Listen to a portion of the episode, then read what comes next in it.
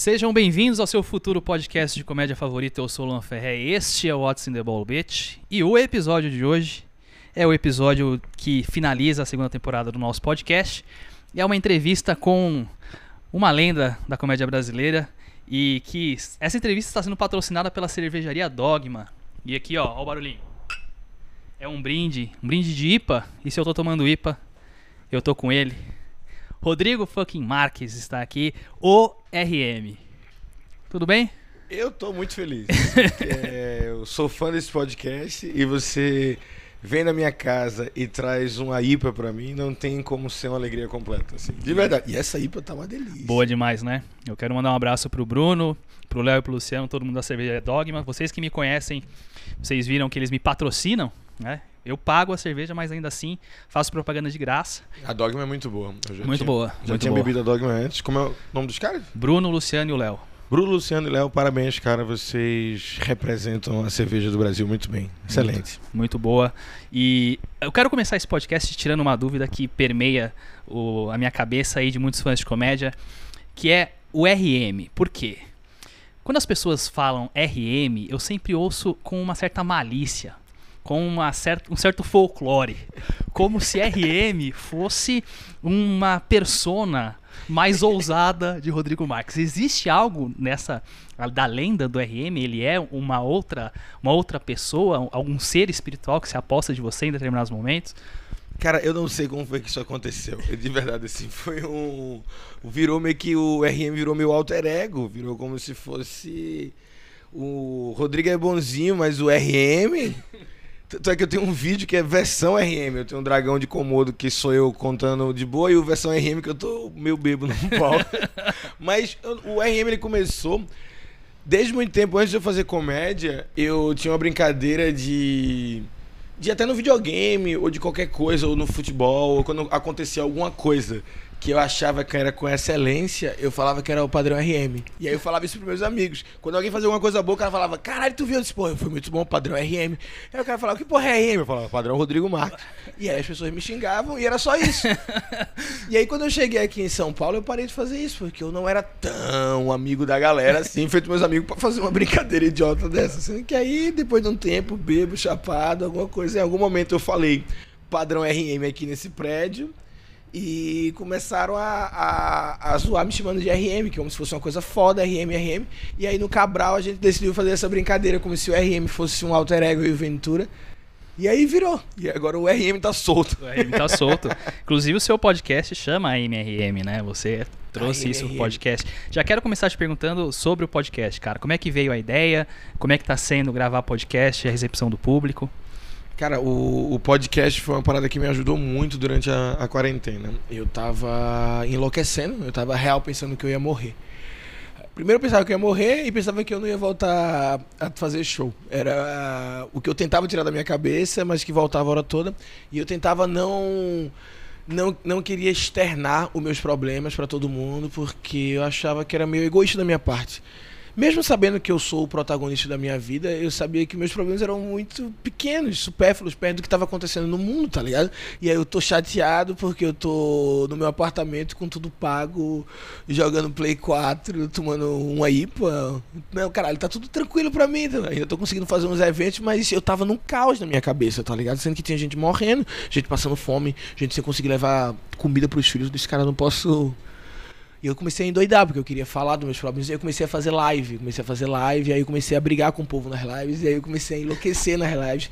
De repente eu tava comprando cerveja para fazer live. Eu marquei, marcava encontro com o povo nas madrugadas, duas horas da manhã. Quem aqui acha no meu Instagram que eu não posso fazer piadas sobre Jesus. E aí eu marcava uma treta com uma pessoa na madrugada pra pessoa querer me convencer de que eu não podia fazer piada sobre alguma coisa. E, é, as pessoas entravam, era confusões, falavam de maconha, temas só polêmicos, era minha madrugada. E aí eu comecei a talvez um pouco treinar retórica e começar a procurar coisas e pesquisar. Eu disse, cara, hoje a gente vai discutir sobre isso, eu vou atrás desse assunto que eu quero ver o que é que essa pessoa faz. Comecei a ficar isso na minha cabeça. Sei que depois de um tempo eu vi, caralho, eu só tô com vontade de falar. E aí foi quando bateu a ideia do podcast. Eu disse, caralho, eu vou terminar arrumando uma briga, daqui a pouco eu vou ser cancelado na internet porque eu tô brigando por, por fazer piada por estupro e eu, e eu nem Eu estupro nem faço povo. piada de. de- E eu nem faço piada de estupro. Eu nem estupro o povo, nem faço piada de estupro, só tá dando merda pra mim, tá ligado? Eu disse, cara, não, vou. Preciso falar. Talvez não seja brigando na live de madrugada. Vou fazer um podcast. E aí eu, foi quando eu comecei a viajar. Eu comecei a ler sobre podcast, procurar microfone, comecei a ouvir podcast pra caralho. Eu já escutava o seu. Te falei que eu ouvi o teu quase todo num voo. E. E aí foi quando eu comecei a fazer. eu- antes de a gente começar, a gente tá falando sobre isso, né? Que eu faço de um jeito muito amador, né? O meu podcast. Eu comprei um microfone que é um microfone que eu- infantil, assim, quase. Eu plug and play, eu ligo no meu celular, ligo no microfone e começo a falar. É exatamente isso. É tipo o meu primeiro gradiente, né? Aquele. Exatamente, exatamente, viu? Eu tive um. é esse o meu microfone. E aí tem a musiquinha, que é o param pam param pam, que eu achei no site, que se sumiu, não sei se eu acho de novo. e é assim que o meu, meu podcast vai, vai indo, sendo que eu comecei a gravar ele só, e aí eu criei esse formato que sou eu falando, falando, falando, falando, e depois eu de curiosidades, que é a única parte que eu pesquiso. E aí eu fiz o primeiro sobre cerveja, que eu até te mandei, e aí fui fazendo, fui fazendo mais alguns, e de repente o Bruno Mota mandou uma mensagem pra mim, dizendo assim, Rodrigo, tu viu que o teu podcast tá no em alta, no- acho que era no Apple Podcast, e tava tipo no top alguma coisa do, do, do Spotify. Sei lá, tava, ponto- tava indo bem, tá ligado? E eu fiz, caralho, eu, eu nem sabia que alguém sabia da existência do meu podcast, pensei que era só a minha galera que ficava enchendo o saco no Instagram que tava vendo, não sabia que, tipo, tinham pessoas que estavam me conhecendo porque me viram em alta lá no Apple Podcast, clicaram e falaram, quem é esse cara? E a primeira coisa que o cara ouviu foi eu falando sobre cerveja, tá ligado? Eu tenho, tipo, 90 vídeos no YouTube, tenho meu stand-up, o Cabral, que eu faço há, anos, e a primeira coisa que a pessoa viu foi eu falando sobre cerveja no, no podcast. Cara, eu começo o meu primeiro podcast, eu tô parecendo um operador telemarketing, assim.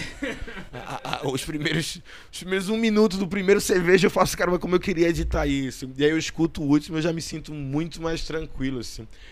E eu fiquei muito feliz com o resultado. Não tinha a menor ideia. E o que você, a gente tinha conversado também antes foi sobre como é diferente o, o engajamento. Como é diferente. Eu passei dois meses agora quase, um mês e 20 dias sem gravar um episódio, porque foi quando vol- voltou, não, né? Quando gente, eu voltei a fazer show e teve a gravação da Copa do Cabral. Então foi uma loucura. Eu não consegui tempo. Eu cheguei a levar o microfone para Fortaleza e esqueci de levar os cabos. Coisa mais fácil do mundo fazer e eu não consegui. E aí, quando eu parei e a quantidade de mensagem que começou a chegar, de em qualquer coisa que eu colocava, eu falava, porra, beleza, muito massa, e o podcast? Eu fiz, caralho, a galera tá realmente chateada porque eu não tô fazendo. E aí eu gravei. Eu não sei quando é que você vai estar ouvindo isso, mas eu gravei anteontem. É. Ele saiu. Foi o que saiu do, de dinheiro? De dinheiro, exato. Eu Falei sobre ouvi, dinheiro. ouvi hoje de manhã. Você ouviu? Ouvi. é que Eu você ouço, seu, eu, sou, eu ouço o podcast, eu sou ouvinte do seu podcast Você também. curtiu do dinheiro? Gostei, gostei. É, cifras altas, eu diria, né? Cifras, Cifras altas. é- Não, é sobre, sobre eu- desconstrução de dinheiro. Mas eu acho muito interessante o que você falou. É, de, é, realmente a gente tem uma, um tabu relacionado a o quanto a gente ganha, falar o quanto a gente ganha, ter essa, sei lá, de, de ficar meio. Se você ganha, se você ganha pouco, se você ganha muito, é, como que. Ou, ou- e você se orgulhar do- de você ganhar dinheiro, né? É, Aqui- as pessoas têm, têm as pessoas vergonha têm- de ganhar têm dinheiro, têm vergonha de. dinheiro. Acham que as pessoas vão pedir o dinheiro emprestado se você falar né? que você tá ganhando. Cara, as pessoas já vão pedir dinheiro emprestado pra você. Não vai ser você falando que tá ganhando. A galera já olha e fala, ih, esse maluco vai me emprestar. Mas é, e a mensagem também de você ter consciência financeira, cara, que eu acho que é uma, uma parada, e isso é uma coisa que eu, que eu vejo em todos os comediantes dessa geração, pelo menos. Não vou dizer todos, mas a grande maioria que eu já conversei. Não é uma galera deslumbrada que sai comprando carro de. Tirando o Whindersson, né? Mas que sai comprando carro de, de, de um milhão e que vai fazendo as paradas. Uma galera muito consciente nesse sentido. É, né, a, gente é, a gente é muito low profile. Acho que é isso. A, a comédia não tem. Não apareceu ninguém. é- Ah, o Gui Preto fala. O Gui Preto fala que quando ele começar a ganhar muita grana e ficar famoso, ele vai quebrar quarto de hotel. Mas, normalmente, o pessoal da comédia é muito de boa, tá ligado? Muito tranquilo. Ninguém, ninguém ostenta pra caralho. Ninguém faz uma orgias, festas, carros, destruição cheirar cocaína na sala, essas coisas não, não, não acontecem no mundo da comédia. Acho que é mais no mundo do rock, a comédia é mais quietinha. São os nerds que É. ficavam quietinhos na sala. Na sala. E aí do nada agora tem uma galera gritando. É, ele fala, caralho, o que, que tá acontecendo? Deixa eu jogar meu videogame de boa.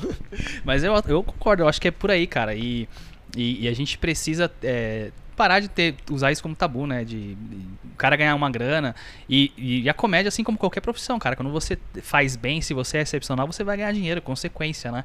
E a maioria das pessoas dentro da comédia, dentro de outras profissões, não ganha tanta grana, assim. Não. É, quem ganha é quem tá, quem é excepcional, né, cara? É Esse que difícil, é difícil ganhar, ganhar grana, ganhar muita grana na comédia. E não tô dizendo que eu ganho muita grana na comédia, até porque eu não sei como é que se ganha. O que seria ganhar muita grana na comédia? O Chapelle ganha muita grana na comédia. É porque é tudo questão de, de, de proporção, né? Eu lembro que eh, às vezes tem, tava aqui no apartamento aqui embaixo. E aí, alguns humoristas, às vezes, tipo, que já tá no, no alto escalão, sei lá, já tá ganhando uma grana, reclamando, dizendo, caralho, tá foda. E aí tinha, às vezes, uns, uns open olhando, e eu falava pro cara depois, cara, tu fala essas coisas na frente dos open, os open ficam pensando, bicho, se esse cara tá fudido, o que é que vai ser da minha vida, caralho? É, sem dúvida. Se- porque todo mundo, eu quero que você entenda, todo humorista, você acha que ele ganha uma grana, ele ganha menos do que você acha que ele ganha. Tá ligado? Tudo que você acha. Ih, é um pouco menos. E, aí, e uma, uma visão que as pessoas que são CLT, como é o meu caso, por exemplo, não tem, é que vocês não têm a redoma em volta de, ah, o cara tá, tá empregado, se ele for mandar embora, ele tem seguro-desemprego, ele tem Não. fundo de garantia, ele tem, ele tem aposent... o INSS, ele tem, sei lá, é, convênio médico pela empresa, tudo isso sai do bolso, né? Então, o quanto... Pegou corona, acabou. Acabou. Pegou Acabou. corona, o que que acontece? Cai a agenda, cai a agenda. Não dá pra eu mandar um cara do INSS fazer o show no meu lugar, tá ligado? Não, não tem o que fazer. É, Eu não tenho show, o show é cancelado, o dinheiro não entra e acabou. E, e no, no Cabral, eu fiquei doente no- na Copa do Cabral uma temporada, Cachumba teve que cancelar a temporada. Eu pensei que eu me demiti. Os caras devem ter gastado uma grana da porra. Tava todo mundo na Argentina, passagem comprada. Lá na Argentina, Cachumba. Cancela tudo. Caralho. É, então, eu não ligo porque se a Central tá perdendo dinheiro, eu tô alegre, né? Vocês sabem que, apesar de eu estar de frente com um funcionário da Comedy você sabe que a minha história com a Comedy não tem sido muito, muito bacana, mas não vamos entrar nesse assunto Eles têm aqui. seguro, eles têm seguro. Eles têm seguro. Eu tava falando com... Não sei nem se eu vou colocar isso aqui no podcast, depois eu decido. Mas eu tava falando com o, o Ventura sobre o lance do chapéu, né? É, não sei se você ficou sabendo do, De chapéu. o Chapéu ele soltou um vídeo no, no Instagram dele comentando sobre a questão do, do contrato que ele tinha com a Comedy Central, da série dele. E a série dele foi vendida pra, pra Netflix e pra Amazon Prime e ele não ganhou nada em cima disso. Porque no contrato dele os direitos eram da Comedy Central e ele tava reivindicando isso. Ele falou, pô, eu que criei a parada, eu que desenvolvi não sei o quê, e, e eu não vou ter direito a nada disso, o negócio é meu, é minha propriedade intelectual. Aí o, o Ventura falou, meu, tá, mano, vamos, vamos gravar um podcast falando disso? Eu falei, Ventura, você é funcionário da Comedy Central. Eu não sei se é muito bacana você querer entrar nessa disputa. Ele, porra, é mesmo, né, cara? Verdade. Mas são realmente é, estruturas diferentes. O, o, o Comedy Central Brasil, o Comedy Central Mundo, os caras lá da gringa, eles têm. A gente vai gravar a Culpa do Cabral aqui o- por causa da- das regras do Comedy Central principal, né? O Los Angeles. Vem um cachorro pra ver se tem bomba no teatro. Pera, só, só um minutinho. Eu queria que. Um cidadão, tem um cidadão aqui do lado que, que veio mexer nas roupas deles. Eu preciso que você dê um oi pra minha audiência, por favor. É, eu queria dar um oi pra essa bela audiência desse ótimo podcast. Aqui quem fala é Vitor Amar. Me desculpa atrapalhar esse belo papo com a RM. Eu estou pegando cuecas enquanto vocês têm um discurso profundo sobre comédia. Eu tô checando qual cueca minha tá limpa. A vida é assim. É, pegando cueca e corona, porque eu acabei de colocar o meu microfone pra, na boca do Vitor Amar. E, E é isso. e eu coisa tô- que a OMS não autoriza. E aqui tudo positivo, né? Graças a Deus. É, Voltando ao. Fiquei distraído, né? Tudo bem. É, É, o Amar ele distrai as pessoas. É. Não tem como. Eu tava olhando pra ele e ele, ele faz em silêncio. Mas é, um, é, uma, é uma presença iluminada. E aí eu não consigo. Uma vez ele tava tendo um jantar romântico com a, a primeira dama, a namorada do, do Amar, Camila, e eles estavam aqui, e quando eu cheguei eles estavam tendo uma conversa deles, né? Tipo, conversa deles. E eu queria pegar uma calça pra poder fazer meu show, e eu não achava. E a cada momento que passava ficava mais constrangedor pra mim, e o papo deles ficava mais deles, e eu mais deslocado, e eu fui contra a calça. Isso que aconteceu. Dificuldades da tem, vida. Não tem pra quê. Dificuldades da vida, é isso mesmo. Ouçam Viaja Comigo, um dos melhores podcasts do, do, do É país. Estou esperando o convite. O piloto é com RM! Demorou. Cara, esse podcast Demorou. é muito divertido. Ele e o Nando são maravilhosos. né? Não, eu sou cara, fã eu- demais dos dois. Eu não, eu, eu não aguento as perguntas, cara. Quando começam as perguntas, eu. Cara, que é maravilhoso, cara. É maravilhoso. Eu dou, eu dou muita risada. Eu dou muita risada nesse podcast. Bom, ah, voltando, ah, eu queria explorar um pouquinho mais esse lance do, desse ano de 2020 com você. E como que ficou a, a cabeça da galera e, a, e as perspectivas. Como que você está enfrentando isso e como que você vê a perspectiva de 2021 para você e para comédia no geral, assim, cara? Cara, primeiro falando no na, questão do que aconteceu para mim, foi primeiro bater esse desespero, pensei que ia acabar tudo. Eu não disse, cara, eu não sei quando é que a gente volta a fazer stand-up. E se volta, tá ligado? Porque é, é justamente o que não pode, né? Aglomeração em lugar fechado. Esse cara realmente vai ser um caos para isso, isso voltar. Não pensava que queria acontecer esse ano ainda. Assim, não, não. Depois de um tempo, assim, acho que em maio eu disse, isso vai ser lá pra maio do ano que vem. Eu. Eu acho que eu tive um, uma coisa que, que para mim, dentro de todo o caos, tive uma pequena coisa boa nas minhas redes sociais. Foi que eu acho que a galera meio que começou a descobrir um pouco os meus vídeos. Eu comecei a fazer os compilados que trouxe uma galera nova. Não sei, não sei o que aconteceu. Zeraram o Afonso, o Ventura, o Quatro Amigos, o, o, o Em Pé na Rede. Tinha mais o que assistir. Zeraram, zerou. Aí o YouTube fez. Tu já ouviu falar nesse doido aqui? E aí teve um mês que do nada o meu especial que tinha batido uma quantidade boa, sei lá, tava, sei lá, com um milhão e meio. Em um mês ele deu quase um milhão de visualizações. Em um mês. Eu não sei onde é que estourou esse cano de gente, o que é que aconteceu de verdade. Mas num mês assim que a quarentena não tava acontecendo nada, foi o melhor mês da história do meu canal do YouTube. Depois que Caralho, voltou mano. na. Depois que a gente voltou a fazer show, teve vídeo já que entrou em alta já. E mesmo assim, ainda não teve um mês que foi melhor do que esse mês na quarentena. Foi o mês que teve mais visualizações, o mês que eu ganhei mais de grana, um mês que realmente parece que a galera descobriu. E aí, quando começou a voltar os shows, eu senti que isso refletiu. Eu senti que os números, os números dobraram, tá ligado? Tipo, dobraram literalmente, assim. E eu fiquei. Beleza, dobraram, mas quando é que eu vou voltar a fazer? Será que eu ainda sei fazer? E aí, quando eu voltei, as coisas estão fluindo muito diferente e melhores do que era antes. Mas, em contrapartida, a comédia a gente perdeu pra caralho, né? A gente a quantidade de, de, de, produções que a gente perdeu, de técnicos que a gente perdeu, de comediantes que pararam, de comedies que fecharam, é imensurável o, o prejuízo pra comédia, e ainda mais do que vai continuar a ser, né? De, de a gente ter que. Eu fui pra Fortaleza Felizmente ainda consegui fazer muita sessão, mas eu fui para Fortaleza, Recife, Goiânia, Floripa, tudo fazer em, em comedy. Certo Recife que não tem comedy ainda, um dia vamos fazer. Mas fiz num pub que era bem como se fosse um comedy lá.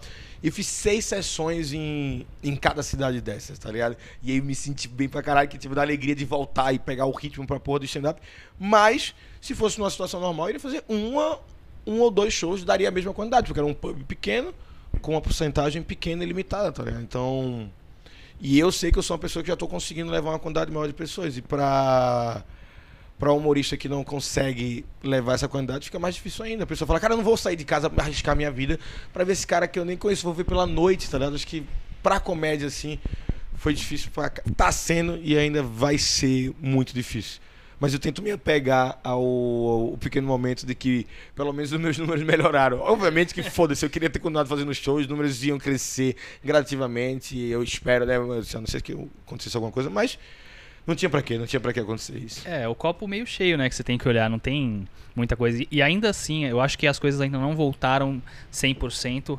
É, acho que no começo para vocês deve ter sido frustrante o lance de ter a possibilidade de fazer o digital e ter a possibilidade de fazer drive-in, que os dois não são possibilidades muito legais para o comediante. É. E acho que para a plateia também não é uma coisa tão legal para quem é acostumado a show, não, né? Não consegui fazer só. É, o pessoal me, me chamou para fazer só, não consegui.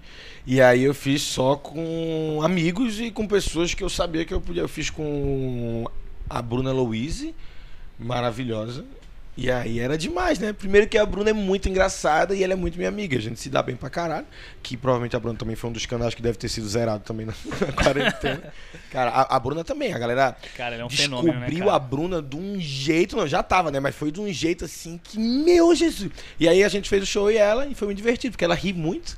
E eu me divirto muito com ela, fiz com o Cambota, e aí o Cambota a gente já tem, além de a gente ser também muito amigo, ainda tem um Cabral de hum. experiência para trocar, então ele é um melhor contador de história desse país. E aí é, o cara fala, Cambota, me conta uma história. Ele vai contando, e aí eu coloco uns punts. E aí depois eu conto a minha história, ele me dá os punts. No outro dia eu fui e gravei um vídeo. o vídeo Sou Forrozeiro. Eu tinha contado um dia antes no drive com o Cambota pela primeira vez na minha carreira. Contei no palco, e aí Cambota ele falou, cara, essa história é muito engraçada, me deu algumas piadas, eu fiz umas piadas na hora, no outro dia eu fui e gravei o vídeo. É. Obrigado, Cambota. Te amo. Muito bom. Cara, esse, o lance do Cabral é uma outra parada que eu queria falar com você. Porque é, eu assisto pouco, eu não tenho TV em casa, eu não tenho muito acesso a TV a cabo, essas coisas. Então eu assisto meio que os highlights. E eu, eu do que eu vi, do que eu ouvi das pessoas que assistem, o pessoal de trabalho, eles falam que a coisa mais legal é o lance da amizade de vocês, assim. Sim. Que é um que é papo de brother, vira um negócio muito papo de brother essa essa deve ser uma uma baderna, né, cara, essa essa gravação. Cara, lá o, o, o Cabral, que, que realmente diferencia é isso. Eu e o eu e o Ventura era o que mais se conhecia diante da, da, da, minha parte. Mas os meninos eles já eram mais, mais amigos entre eles. Tipo, o Ventura e o Nando moravam, moravam juntos. O Nando e o Cambota faziam stand-up juntos há anos no, no, num comédia ao vivo. Eu e o Nando a gente já tinha se encontrado algumas vezes. Eu e o Cambota a gente já se tinha, vi, tinha visto acho que duas vezes. E o Rafa a gente se conheceu na Argentina pela primeira vez. Sendo que aí a gente. Mas ele é. Não, não ele se mistura de não uma forma. Como, ele é maravilhoso, fácil, né? né? Todo mundo ama o Rafael Portugal, né? E aí a gente se entrosou de um jeito que, que é fora da, fora da comédia, tá ligado? A gente, a gente mora junto, eu, Nando e o Ventura, o Nando agora se mudou, mas eu e o Ventura a gente mora e vai continuar morando. A comédia, ela me deu novos amigos e novos irmãos que depois de uma idade a gente pensa que não vai criar talvez um laço de amizade tão forte com as pessoas como, como eu criei na comédia, assim. São. Sei lá, às vezes você tá numa mesa de bar com, com seus amigos e você quer falar, às vezes, só sobre comédia. E aí, velho, não é tão interessante para ninguém. E aí, quando você tá com um comediante, cara, tudo faz sentido. Parece que os caras são loucos igual a você, sabe? Parece que eles têm as mesmas doideiras. E aí você dá uma referência ou fala alguma coisa que não faz sentido nenhum e a pessoa embarca com você, tá? Né? E você tá completamente chapado. Chega aqui nessa sala, tem três comediantes você chega do nada e fala: meu irmão. Já para pensar que, sei lá, Jesus com 33 anos já era velho, porque na época não era medicina moderna, ninguém vai olhar para você e vai dizer, que porra é que tu tá falando? Não, o, o, o Vitor Amar vai virar para você e falar, caralho, é verdade, Maria tinha quantos anos? E aí o Caio vai e faz uma mágica. É, e aí, a gente, aí vem um pombo. E aí vem, o, vem o Luca e critica a gente. E, a gente, e volta pro quarto. Mas faz uma piada antes com todo mundo. É. Cara, eu acho que é isso. A gente tem a a parada de, de aceitação. Parece que a gente vive num eterno jogo, talvez, de, de improviso, que é nunca diga não, né? Que é a regra básica do improviso. É sempre, sempre abrace a ideia do próximo. A gente sempre abraça qualquer ideia, por mais louco que pareça, e a gente tá sempre trocando, é do caralho. É, e parte de uma premissa de pegar uma pessoa de cada região do, do país, mas quando eu olho o perfil de vocês, é, me parece muito mais uma seleção pelo perfil, sabe? Foi é, sorte. É uma, galera, é uma galera muito. que, que é combina muito com o programa, cara. E é que são bom. diferentes de, de, de maneiras que eu considero é, únicas, assim. E o, o, o, Cabral teve essa sorte. Isso foi realmente foi encaixe. Não, não, tinha como, não tinha como programar a gente ser amigo e a gente ser tão tão diferente como a gente é. Tanto é que depois da. A gente tá na nona temporada, já perdeu até um pouco dessa parada de. Ah, eu sou nordestino, Nando é o do sul, é Thiago é o da Vai São pelo Paulo. perfil não, mesmo. agora, agora já, é, já é a gente, tá? As pessoas. Já não tem mais essa questão de. Ah, ele é, ele é o cara que vai falar as coisas do, do, do Nordeste. Não, ele é Rodrigo que vai falar as coisas dele. Já, já existe o a ideia do personagem Rodrigo na cabeça da, do, da pessoa que assiste o programa. Já. É mais o lance da cerveja do que o lance do, do Nordeste com Exatamente. você. Exatamente. É mais o lance. É, isso que é. Falando de cerveja, acabou essa lata aqui já? Acabou, ainda, né? Ainda tem um real de gole. Coloca aí no quer. Se a gente puder pegar a próxima Vou aí pegar. já. Posso pegar? Vamos aos nossos comerciais.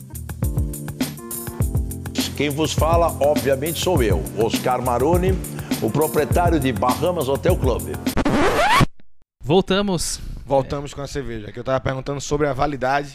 Ele me falou que durava nessa no latão três dias, já cinco, né? Exato. É, dura, dura cinco, mas vamos, vamos colocar três aqui. Isso aqui é o, o Crowler. Para quem não conhece, é, o, é um shopping latado. É uma ótima maneira de você comprar cerveja.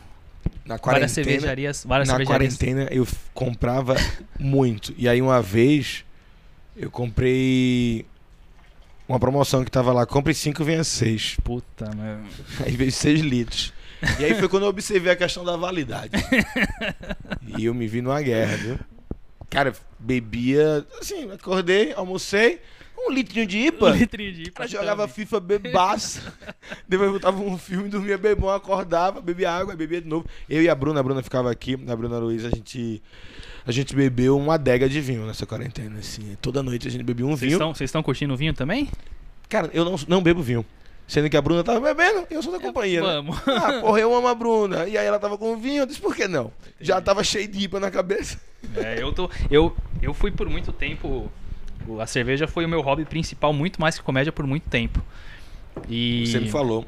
Você entende mais de cerveja Do e... que de comédia. Não, mas você caralho. entende mais de cerveja e mais de comédia do que eu. Então não faça perguntas difíceis. Não, As não. pessoas falam, caralho. É, aí é que tá, aí é que tá. Existe uma diferença entre entender e conhecer. Eu conheço mais de comédia talvez do que você, mas eu não entendo mais de comédia do que você. E eu acho que eu bebi mais cerveja do que você. Em litragem eu garanto Em que litragem, sim. eu acho em eu litragem eu, ganhei. garanto que sim. Em, em, em variedade talvez não, mas em litragem eu tenho certeza Obrigado que por sim. arrumar as medalhas pra mim. Fico feliz. É isso aí. Mas é, o lance da. Eu, eu por, por muito tempo a cerveja foi meu hobby principal, até que eu migrei pro vinho. Saúde. E hoje eu tô no vinho, cara. Viajei pra Mendoza, inclusive. Hoje eu tô o chatão do vinho, mas Cara, é. é e eu- legal. A experiência sensorial também é uma coisa Não, bacana. o vinho, quando a- eu e a Bruna, a gente curtiu muito o vinho. Ela, a gente pegava uns vinhos diferentes, experimentava. A gente descobriu que gostava de vinho quando eu dei pra ela, um, fui em Portugal e dei pra ela vinho verde de presente. É, já tomou vinho verde? Já, já. Vinho verde eu acho impressionante, assim. Se tiver a oportunidade de tomar um vinho verde, você tá me ouvindo? Um vinho verde geladinho, ih, parece que você é chique. E é ótimo. É, essa, pô, já, eu tomei um gole dessa cerveja aqui, ela é meio uma pedrada, hein, cara. Ela tem quase Essa é 10%. 9% de álcool. Quase né? 10% de álcool. Essa aqui tá uma pedradinha, Bruno. Dá uma segurada no álcool dessa cerveja aí, cara. É uma pesada. vodiquinha, né? Tá muito pesada pra gravar aqui, vai ser complicado. entendi, entendi. Mas- Então aí, aí, aí o podcast demora três horas. Cara, eu espero que você não seja que nesses podcasts agora que faz uns cortes de um jeito que fala Rodrigo falou sobre estupro. Aí a pessoa entra lá. Rodrigo, falam que eu estuprei alguém, mas Falam eu que não eu estuprei alguém. Aí a pessoa entra, eu tô falando que eu tava discutindo sobre estupro É, na madrugada. Cara, não. Tenho uma É. raiva desses cortes. Cara, é foda. Mas é uma forma de engajamento, né, cara? Não, eu acho é o clickbaitão. é né? uma, é uma. Eles têm toda a fórmula, se você observar. A foto do, do podcast é o cara dando risada. É Uhum. sempre o cara sorrindo. Todas as fotos é o cara sorrindo. Que é pra mostrar que o cara tava à vontade no podcast. Aí faz o corte com a puta de uma chamada. Fulano falou não sei o que, não sei o que. Você abre, não tem nada a ver com nada. Cara, eu vi um do Nando agora que eu fui obrigado a clicar, que era assim, ó. O Nan- Nando Viana fala, estou no pior momento da minha carreira. Eu disse, agora? Agora? Não é possível. O outro era do André, tinha um do, do André Santos, que eu cliquei porque tava no meu nome assim, era. é, como é que é? Rodrigo. Peguei pesado com Rodrigo Marques. Oxe, meu nome! Mas era de boa. Mas esse eu nem achei. Esse eu nem achei tão, tão clickbait. Esse eu achei É, tranquilinho, é. tranquilinho. Agora do Nando eu fiquei preocupado. Não, os caras, eles. Eu não faço isso, não. Eu lanço o episódio lá. O meu é podcast puro e simples, nem no YouTube. É, mas tá? no stand-up a galera sempre tem pego mais leve. É mais a galera do, do- dos outros quando pegam uma- umas celebridades que a galera Sim. gosta de saber de polêmica. Eu não acho que o, o stand-up tá no nível ainda. Começou um pouco agora, digo pra você. Graças a esse grupinho do Réveillon. Esse Niagra, esse Marco Cirilo, Esse Bruna Luiz, esse esse blogão do Léo Dias, que, que foram pro Réveillon E fica contando as, e, as e- barbaridades. e contando no- as no coisas palco, né, em verdades Em verdade. em verdades, no intuito apenas de conseguir punch e visualizações. Mas. Quando é que isso aqui vai ao ar, esse podcast? Terça-feira, dia Terça-feira? 22. Então eu não vou revelar o segredo, porque eu não sei se eles vão escutar daqui pra lá. Que a gente vai fazer esse Réveillon. A revanche. A revanche. A gente vai esse ano de novo. É, eu, cara, esse foi, um, esse foi um texto que da, da Bruna Luiz eu fiquei muito surpreendido, cara. Porque foi. Muita piada. Eu né? assisti, cara, muita piada, A Bruna é muita demais. coisa. A Bruna é demais. Ela evoluiu muito nos últimos anos, cara. Evoluiu É uma demais. pessoa que eu, eu acho que ela mudou a opinião de muita gente em relação à, à comédia dela. Eu acho que tinha É, muita, a- eu acho que tinha- tem muita crítica É porque a Bruna era, injusta. é porque a Bruna era atriz. Tem muita crítica injusta. Eu acho que os, os atores, em geral, quando eles vão fazer a transição pro stand-up, existe uma, uma dificuldade pra tirar A embocadura de ator. a embocadura de ator. É muito desenhado, muito braço, muito. Muito olha o que eu estou falando e, e é. É um, um monólogo, um monólogo do, do, Sim. E aí, a Bruna, ela, ela quando ela começou a, virar na Bruna que a gente conhece, aí não tem como não achar foda. Acho que é um pouco isso. Ela é muito engraçada e ela. E acho que o público feminino se identifica muito, né, cara? É uma comédia muito. Vai ter no próximo A Culpa é do Cabral um trote que a Bruna Luiz fez pro Caio Castro. Ele foi no programa Puta merda. e aí ligou pra Bruna Luiz. Cara, uma das coisas mais engraçadas que eu já vi na minha vida, assim. A galera não tem ideia do que vai ao ar. É, é, é impressionante. A quantidade de cantada que a Bruna Luiz deu em cima do Caio Castro por segundo. Cara, parecia que ela tava roteirizada. Parecia que ela tava roteirizada, assim. Eu disse, não tem como, cara. Metralhadora, Impressionante, cara. impressionante, impressionante. É como, se, ela- é como se eu tivesse encontrado a Megan Fox e abraçasse todas as oportunidades. Porque, tipo, se eu descubro alguém que eu acho muito foda, que eu quero pegar muito, liga pra mim do nada e eu. Eu não ia considerar aquela coragem que ela teve de. Brau, brau, brau, brau, brau. Muita cantada. Foi impressionante. É, é foda. Eu, tenho. Eu, por muito tempo, eu. Principalmente quando saiu o lance da Netflix, né? Que as meninas fizeram e tal. Eu. Eu sempre falei, né? Eu, eu já, já a gente já tem os episódios sobre representatividade feminina, das meninas estarem mais. Eu acho muito foda esse movimento, sabe? Sim, tipo, sim. desde, desde sempre eu falo, cara, é uma parada que. E, obviamente, é, as meninas têm muito menos tempo do que do- de comédia do que a maioria do pessoal, então ainda é um negócio que tá em evolução.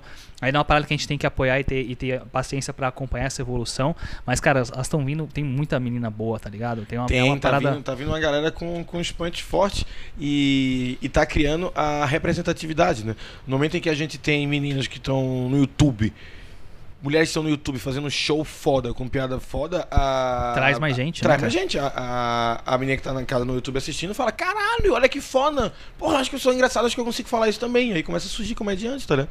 É muito É, foda. as cara. pessoas, é, a gente tá vivendo agora pela primeira vez. É isso que a gente tá falando, né? Que tipo, começou a virar um pouco do blogão do Léo Dias, é coisa de, de notícia do meio da comédia que nunca tinha acontecido antes. Porque a gente tem o, o, o Ventura, né? Que é tipo, porque é muito conhecido.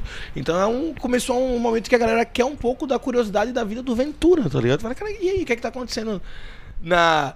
Na vida do Ventura. E aí, quando a galera começou a fazer esses stand-ups que tem um pouco de, de, de história, que junto os personagens que são da comédia, começou a virar meio que tipo um outro universo. Não sei o que é que tá acontecendo agora. É, é, é um. É, uma, é um movimento que ao mesmo tempo traz bastante visibilidade pra comédia, mas acho que os comediantes precisam ter um certo cuidado em relação a não é, largar a essência por conta da vaidade da celebridade, sabe? Não, exatamente. Essa é Tem uma que- parada que, que, que sempre tem que estar na cabeça de todo mundo, cara. Eu sou comediante, eu tenho que seguir esses tem preceitos falar- aqui, Tem porque. que falar sobre álcool em gel. É isso. 10 minutos de álcool em gel. É isso aí. É isso aí, quando começa a entrar numa. nessa. Porque esse lance da. E hoje em dia, ainda mais com rede social, com, com o influenciador digital, esse, to- todo esse lance. Tá, a galera tá entra, virando... é, entra uma responsabilidade que vocês não precisam ter como comediantes, sabe? Não, eu, é, eu, eu, eu fujo disso, eu não sou. Eu sempre tentei. Não, não tentei no sentido de esforço meu. É, é uma coisa que talvez fosse, fosse acontecer naturalmente. De eu, eu sempre achei que eu estive correndo meio que na margem, sabe? Eu sempre achei que eu estive fazendo uma corrida do lado ali. Ah, eu sou quietinho na minha, eu não sou o cara que faz muitas stories. Eu não sou o cara que. Eu não posto coisas da minha família. Não posto. Eu comecei mais, mas porque a galera começou a pedir, caralho, faz, tu não faz nada, mas eu sempre fui mais mais na minha, eu gosto mais. de- eu sempre fui tímido, sabe? Então. Cara, eu acordo, aí vou jogar videogame, aí vou ver filme, faço isso a hora toda. Eu vejo filme, filme, filme, filme, série, escrevo, escuto música, toco violão, bebo minha cerveja, fumo um. Disse, cara, isso aqui não é tão interessante. Vou fazer história pra pessoa dizer o quê? Tô fumando um escrevendo. Tô fumando um vendo filme, tô Olha bebendo essa- jogando FIFA. Olha essa aqui que eu tirei no violão aqui, ó. Olha É. esse solo, pega esse solinho aqui. E aí eu fiz, caralho, o, quão- isso aqui não é tão, tão interessante, a minha vida não é tão. E cada vez que você vai fazendo mais show, você vai ficando com, com menos tempo pra fazer as coisas. Eu gostava muito de ir pra balada quando era mais novo. Porra, já fui o cara baladeiro. Hoje em dia eu sou muito quieto. E aí quando tem tempo de ir pra balada, eu descanso. Pô, hoje é que você tá famoso. Então, mas aí eu falei isso, o corona veio pra reacordar. eu vou pra todas as baladas quando, quando voltar. Não, todas. Mas isso- eu ia pras baladas, eu comecei a ficar puto em, um- em momento em que a galera começa a ficar muito bêbada na balada reconhecendo. A galera dá uns tapão, sabe? Dá uns beijos molhados. Dá umas cuspidas fortes. É porque o cara. Esse é, esse é uma parada que, que eu acho que comediante tem mais do que qualquer outro tipo de pessoa reconhecida. É o cara achar que é muito teu amigo, que é muito próximo. Que, que- e que você é o, é o cara do palco fora dele também. Então o cara já chega te dando voador achando que você vai achar do caralho, achando que você é o. o é assim o tempo inteiro, sabe? Cara, eu já fui carregado algumas vezes. carregado. Carregado é o mais bizarro pra mim. Eu tenho até um, um texto que eu conto que eu tava dando em cima de uma, de uma cidadã, ela não sabia quem eu era. E de repente passou um grupo de pessoas e eles me carregaram. E aí eu falei com ele e a minha fez que foi isso. Não tem nem o que falar pra pessoa, cara. Eu fui carregado, cara. A galera me carregou. Eu lembro uma vez que eu tava na Oktoberfest. E na Oktoberfest acontece muito de uma, galera muito bêbada, né? Tipo, no final fica até um pouco preocupado. E aí eu tava, tipo, fui descer, eu fiquei, tava no camarote do, do negócio de uma cerveja lá, é até o nome da. Acho que era da, da de Blumenau mesmo. E eu tava no, no camarote e eu disse, cara, eu vou descer pra dar uma volta. Tava com uns amigos, tava todo mundo meio bêbado, vou dar uma volta lá embaixo. Aí desci. Quando eu cheguei no meio do saguão, tinha. Eu não sei quantas pessoas, mas era mais de 50. Que estavam com a mesma roupa. Tipo, como se fosse uma caravana de algum lugar. E eu acho que eles viam TV juntos, ou meu canal no YouTube juntos. Nunca tinha acontecido de tantas pessoas me reconhecerem de uma vez só. Todos eles olharam e gritaram, Rodrigo! Assim, muito. E aí eles correram em minha direção. Tipo, mais de 50 pessoas correndo na minha direção e eu não sabia o que fazer. 50 pessoas correndo na tua direção, o que é que tu faz, lá? Eu corro Eu porque no, pro outro lado. Foi exatamente o que aconteceu. 50 pessoas correndo e eu correndo de volta pro camarote. E aí o camarote era uma, tinha a entrada e tinha a saída. A saída era por uma escada que nem podia voltar, mas o segurança me viu e aí ele fez sinal pra mim. E aí eu passei por ele, subi as escadas e aí eu fiquei tipo num, num patamar mais alto que a galera. Aí eu gritei: Parou! e aí a galera Que pa-. E aí a galera parou de correr. Eu disse: O que é que tá acontecendo, cara? Por que vocês estão correndo? Ah, a gente gosta de vocês. Aí começaram a falar. Eu disse: Mas caralho, vem andando. por que vocês correram, caralho? Parecia um arrastão pra cima de mim. Vocês querem? Vamos tirar uma foto? Vamos tirar. Eu disse, vamos tirar uma todo mundo junto. E aí eu tenho essa foto. Sou eu e uma caralhada de gente atrás de mim. E a gente fazendo uma pose, todo mundo Que junto. bizarro, velho. Bicho, eu fiquei com medo real assim, porque nunca tinha acontecido nada perto. Nada, nada, nada, nada parecido. É. E é muito doido isso quando você vai. Quando a galera começa a, a, a falar com você assim, desse jeito. Eu nunca, nunca imaginei que essas coisas iam acontecer, cara, por É. causa da, da- das piadas. Eu fui entrar no Uber, agora de máscara e de óculos. O Uber falou pra mim: Tá disfarçada? é?" Disse, De passageiro. De passageiro. Só se for. Ele disse, você não é o Rodrigo? Eu disse, e você não é o motorista? Que porra de conversa é essa, caralho? Mas só, queria fazer um adendo aqui à história do Rodrigo. Se você nunca foi no Oktoberfest, ou você nunca foi pra Blumenau em qualquer festival, tem o Festival da Cerveja sempre em março, vá, porque, cara, é legal demais aquele parquezinho da Vila Germânica. Ali é muito legal. Impressionante, um ambiente muito família. É muito legal, A cara. galera é muito de boaça lá, não é um ambiente de putaria forte. É. Existem os. Qual é a palavra que chama? Agora esqueci. Não é o. Os locais. Os locais, são, são quatro. Então não lembro exatamente como é que é o nome. Não é saguão, é um. Ah, é. Galpão. São os, gal, os galpões. Tipo, são os quatro galpões e a vila, né? E aí, cada galpão desse é uma, uma atividade. Aí tem um galpão que é o galpão 2, que é o galpão. Ih, esse galpão é doideira. Aí nesse. Esse nesse- aí, se você- esse aí vai devagar. Se você chega- quiser não, não ficar nesse galpão, aí tem os outros que é, cara, tem um galpão que é só velhinho, de boa, que ano que vem vai estar mais vazio por causa do corona. Mas... Sim.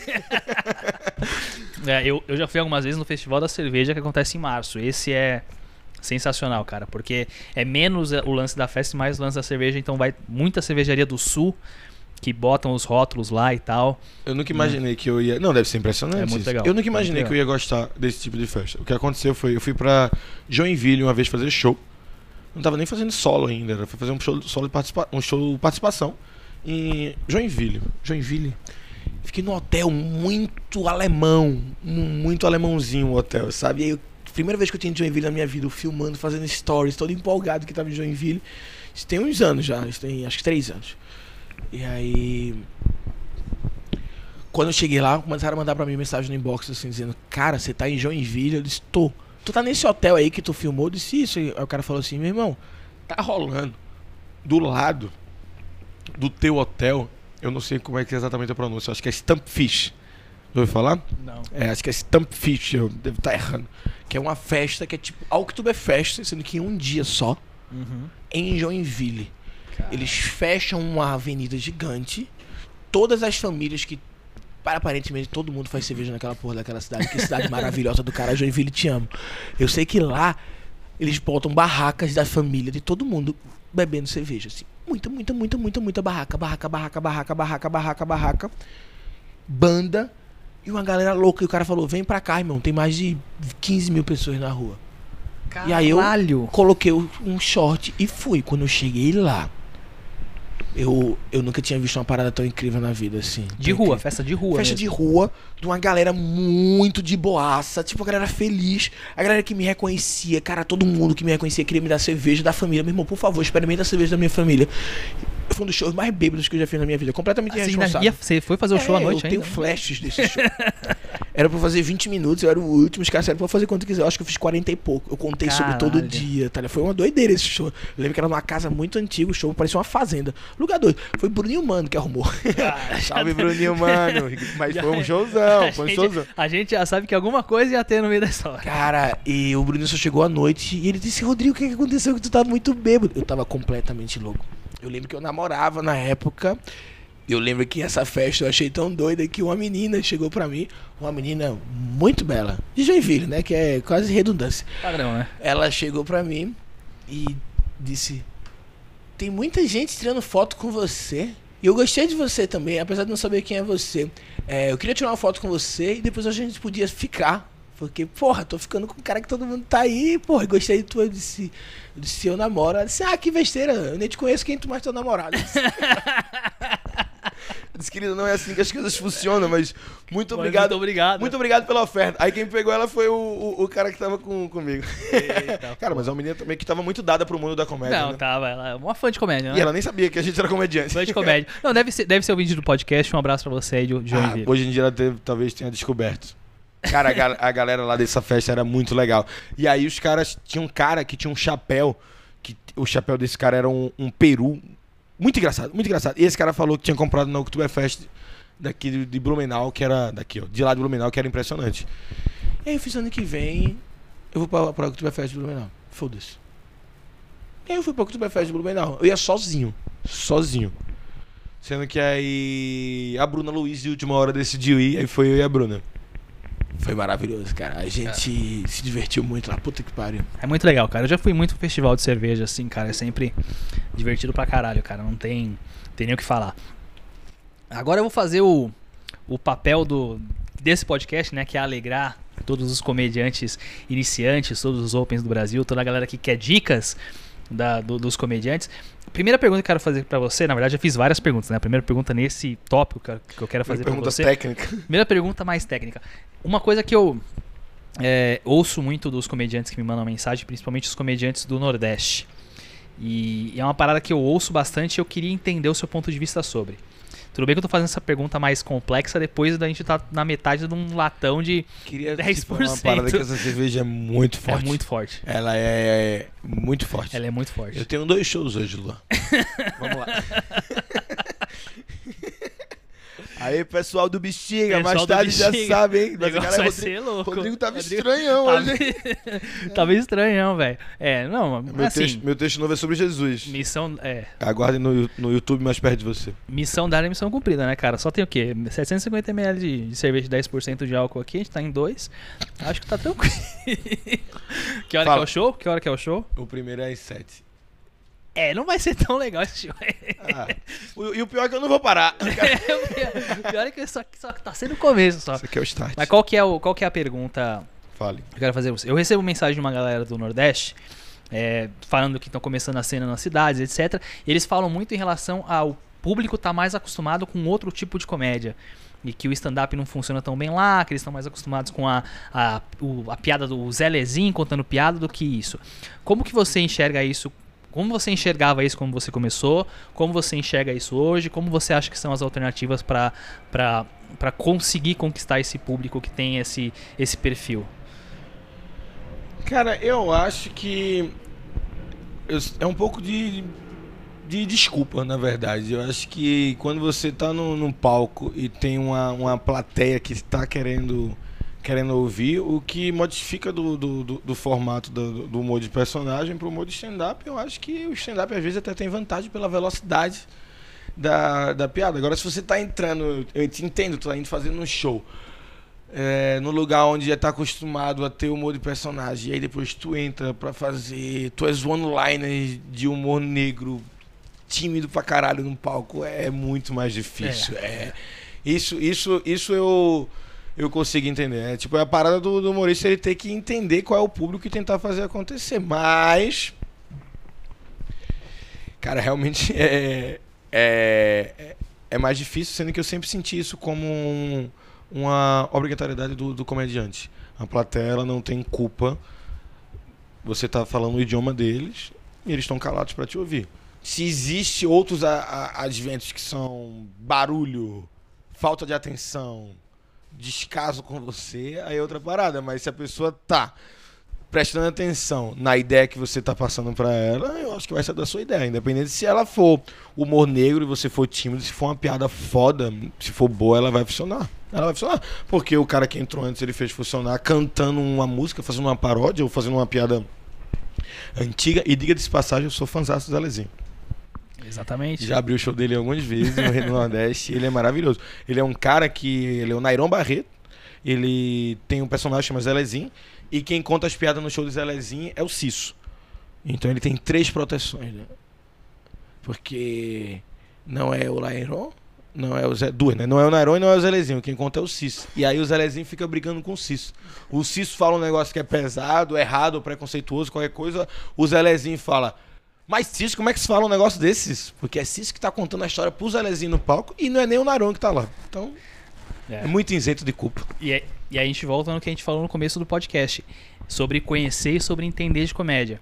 Se eu perguntar pro, pro, pra esse comediante quem que foi o Richard Pryor, quem que foi o George Carlin, talvez ele nem saiba quem é. Mas o cara que bota 1.500 pessoas, faz todo mundo dar risada, não entende de comédia? Entende, pra como- caralho. O Entendeu? Nairon é um fenômeno de comédia. É o cara que entende muito. O Zelezinho, cara, o cara faz comédia há 35 anos. Então, quando você chega pra ele e fala que ah, o público do Nordeste é mais difícil porque é acostumado com o de personagem, cara, tira a roupa dele, coloca o que tu quiser, cara. Ele vai fazer a galera fazer rir, a tá galera ligado? rir. Ele vai fazer a galera rir. Mas esse- é o que eu disse, a galera tem que estar atenta e prestando atenção no que você tá falando. E você vir com referências que você acha que todo mundo possa entender. Você não pode chegar na porra do interior, que a galera talvez não tenha, tenha uma. O interior que talvez a galera não tenha grana ou que não tenha conhecimento, você tá falando de. De andar de patinete da Yellow e quando eu baixo o Tinder é muito difícil transar. tá? A galera não, a galera não tem acesso a essas é, coisas. tá exatamente. Se você usar coisas que eu acho que todo mundo pode entender, é o ti- tipo de comédia, estilo de comédia que você tá fazendo pra plateia que você tá fazendo. Eu acho que você, se você mora no Nordeste e tá isso, você tem que entender que você tem que fazer comédia pra todo mundo. É isso aí. Bom, já consegui o meu corte pra colocar polêmico, né? Rodrigo Marques critica a comédia, comediante nordestino e coloca assim em cima. É preguiça. Isso é desculpa. Mas eu acho. Não, mas é- eu, eu concordo com você. Se Eu a acho, pessoa tá eu, calada, é concordo, eu preguiça. concordo com você. Eu concordo com você. Eu acho que, primeiro, você- é, a comédia ela funciona muito com referência e com ambiente. Essas duas coisas são muito importantes. É, essa semana saiu, eu até lancei um episódio domingo, vocês estão vindo agora, mas no domingo eu lancei um episódio sobre a série do Andrew Schultz, que é um comediante fantástico. Ele lançou uma série agora no- na Netflix. Que é uma série que você vai pegar as piadas se você tiver as referências americanas. Que ele faz muita referência à questão política, questão de televisão, questão de esportes americanos. Se você não conhece, você não vai entender. Se você está indo para um público que tem determinada referência, não adianta você querer falar de outras coisas. Esse é um dos pontos que faz com que o Ventura seja tão reconhecido e tão querido pela galera da quebrada. Porque os comediantes antes disso traziam referências que essa galera da quebrada não tinha. No momento que ele coloca as referências, É ele isso. traz essa turma. É, o cara vai no show do Ventura e fala, caralho, esse cara, ele. Ele sou eu. Ele, ele fala do mesmo jeito que eu falo, sendo que além dele falar do jeito que eu falo, ele é muito engraçado, tá ligado? O cara é impressionante. E aí não tem como o cara não gostar. Fala, caralho, esse cara é engraçado do jeito que eu queria ser e eu sinto que ele poderia ser meu amigo, tá ligado? Porque ele é, ele é dos meus. E aí o, o Ventura ele conseguiu trazer uma. É a galera dele, né? A galera que ama ele, não tem como não gostar. O Ventura é foda. Cara, é muito engraçado. Eu, eu fui recentemente no, no novo show do Ventura. Meu Jesus, fui agora, fui agora no, no Hilários, não tinha assistido ainda. O modo Cara. efetivo. Que show engraçado da porra. É, a gente trocou uma, uma ideia boa em relação ao, ao show dele. É, esse, foi a primeira vez eu acho que eu vi um show dele não 100% pronto ainda. Sim, sim. Então eu acho que ainda existe um processo para que esse show fique completo. Mas, cara, é. A quantidade de punch nesse É. show é. É fo- então, depois, quando eu terminar aqui, eu posso te. Eu, que eu não quero dar o spoiler que Que eu acho que as pessoas têm que assistir esse show, é, tem que ir no, no teatro, porque, cara, eu tenho certeza que vocês vão dar risada pra caralho, mesmo o show ainda não estando 100%. Não, pode, Porque, pode a- ir de porque coração as aberto. rotinas ainda estão muito bem feitas, ainda são E muito engraçadas. E você sente que dá que, o, que, o que é que vai, que é que tá pra vir a acontecer, que ele tá, tá maturando pra chegar. Não, com certeza, com certeza. Vou, eu só vou falar uma coisa aqui. A rotina da, da rola, que ele faz a rola. Cara, eu é uma das melhores coisas que eu vi na minha eu vida. vi, eu vi o. Ventura quando ele tava fazendo aquilo pela primeira vez, eu acho que foi lá no, no show da Copa do Cabral. A gente fez uma temporada aqui da Copa do Cabral em São Paulo, que foi meio que uma temporada invisível, né? Que ninguém ficou sabendo que a gente fez. A gente fez durante acho que dois meses no teatro, toda quinta-feira. Tava tudo lotado, mas vendeu muito rápido, um ponto que não foi nem divulgado, ninguém nem ficou sabendo. E a gente tinha um quadro no final que cada um tinha que contar uma história. E a gente se obrigava toda semana a cada um contar uma história inédita. E aí surgiu muita coisa, que era um contando com os quatro sentados no palco. Inclusive, é uma das coisas que eu ficava muito nervoso, porque era quatro caras que eu acho impressionante. Eu falava, cara, por que esses caras estão prestando tanta atenção? porque uma coisa é no Cabral, onde eles podem participar junto, outra coisa eles são calados, o microfone só comigo, e uma plateia na frente ainda. E aí eu vi o Ventura contando aquilo lá, a gente ficou assustado. Falou, irmão, isso é engraçado demais. Você vai postar isso? Ele disse, não, eu vou guardar. Que eu vou fazer o. O Ventura ele sempre teve isso de. O Ventura que me ensinou isso, de achar uma, uma parada que, caralho, isso aqui é muito foda, isso aqui tem um arco bom, isso aqui a estrutura já tá pronta, isso aqui dá pra gente crescer e, e utilizar, só tá faltando alguns gatilhos e já isso aqui dá pra deixar grande e estruturar melhor, isso aqui pode ser um sol, isso aqui pode ser outra coisa. Eu lembro que o Dragão de Komodo, que é o, o vídeo que as pessoas até. que é a doideira da minha carreira, que é as pessoas fazerem a tatuagem do. do- da piada. Puta, Eu e. Ventura a gente conversou muito e o Ventura disse, cara, não sei se deveria postar isso, que a estrutura talvez pudesse aumentar. Sendo que aí o mundo começou a acabar, eu não tinha vídeo. Eu, disse- eu não queria postar nada do meu solo novo, e aí eu decidi postar do Dragão de Komodo. Mas esse solo do Ventura é uma das coisas mais engraçadas que tá acontecendo. Se é. você tiver a oportunidade, vai ver. Vai assistir, cara. Vai assistir. É, Essa É. piada do, do, do pau assim é. É, meu, é muito foda. Cara, a plateia só fica com vontade de pegar a mesa e quebrar no chão e falar: Meu Deus! Meu, a plateia, eu- é uma das reações mais altas que eu já vi de uma plateia, assim. E, é, e é constante. é- não é uma, é, é um- é uma, uma encenação, digamos assim, relativamente longa, mas que vai acrescentando, vai jogando, vai jogando, vai jogando e, cara, é, É doido, a galera, a galera que voltou da quarentena voltou com. voltou virada com a porra. Tem uma galera que tem esse, esse, esse ritmo muito forte, tipo o, o Nil Agra, o, o Ventura, o Afonso, a Bruna, o Vitinho que tá vindo virado com a porra, botando vídeo sempre. Cara, a galera tá com os vídeos muito fortes, foda. cara. Os vídeos muito É fortes. foda. Não, tem uma galera que conseguiu voltar e pegar um ritmo mu- muito rápido, né, cara? Deixa eu aproveitar esse, esse assunto pra te fazer a, a pergunta que todo mundo que, que, que estuda comédia gosta de, de ouvir os comediantes falando sobre o processo criativo. Como que funciona pra você criar piada? Você é o cara que pensa no assunto, desenvolve no palco, você escreve a piada, escreve tudo, tudo bonitinho, toda palavra por palavra. Como que funciona pra você? Eu, eu tenho vários métodos. Depende muito de qual é o, texto, do que, que aconteceu. Eu, desde que começou a acontecer na fogueira na minha vida, eu comecei a, a me permitir muito. Mas calma, deixa eu pra explicar isso tudo do início. Cara, tu me deu muita cerveja, vamos lá. É, Cara, não, Eu tá, tá sempre- igualzinho ao meu copo, eu cara. sempre Meu copo é do- mais sempre largo. fui do roteiro, né? Eu sempre gostei de escrever. Então, quando eu quero falar sobre algum assunto, algo específico, eu normalmente escrevo. Lá, tipo um, um texto meu que eu falo é, banheiro, sobre banho. E aí eu sento e eu escrevo sobre banho. E depois eu vou no palco e começo a falar. E aí o que vai acontecendo, eu sempre me permito a abrir parênteses e ir criando na hora e gravar tudo pra ver o que acontece depois que funcionou e vai. Sendo que às vezes eu vou no sistema de uma história. Eu lembro de alguma história ou aconteceu alguma coisa interessante, eu como tem muita noite de teste, eu me permito às vezes ir sem sem escrever. Eu vou, vou gravar e eu saio falando. E aí depois eu vejo onde é que as pessoas riram, transcrevo, tiro o que é desnecessário e tento adicionar mais piadas. Mas o que foi a grande mudança pra mim de tudo foi, além de ter vindo pra São Paulo e começar a ver esse desapego que os caras têm de soltar o material e começar a cavucar sua mente atrás de ideias, foi o Na Fogueira, que é o show que eu criei com o Patrick Maia, onde a gente faz um show completamente louco. Nunca fiz aquele show sóbrio. Se você assistir qualquer parte dele e falar, ih, será que o Rodrigo tá sóbrio? Não estou. Não está. Por causa do medo real. Medo de subir num palco com a plateia e não ter a menor ideia do que vai acontecer e qual tema que vai virar. E ali, quando começaram a virar, foi pela primeira vez na minha carreira que eu comecei a falar coisas que eu nunca havia falado antes. Eu antes eu falava e escrevia coisas que eu achava que era engraçado. E que eu achava que as pessoas iriam rir. Lá Na Fogueira foi meu desespero, foi as coisas que eu comecei a falar que eu achava engraçado, as coisas que faziam sentido para mim. E foi a primeira vez que eu comecei a criar uma, uma conexão com, a, com as pessoas e fazer coisas que eu. textos que eram muito meus. Coisas que só faziam sentido realmente para mim, sabe? Tipo, coisas como colocar colocar roupa de paintball em vaca, do o cu conversando com o nariz.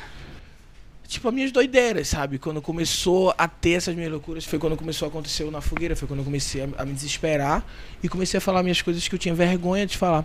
E aí eu comecei a virar eu mesmo, eu comecei a parar de gritar no palco. Antes eu era o cara que falava sobre. Não nada contra quem fala, mas eu era o cara que falava sobre relacionamentos. Eu era o cara que falava de putaria. Eu era o cara que. Não que eu tenha parado de falar de putaria, mas eu era o cara que falava de putaria pra caralho, o cara que gritava.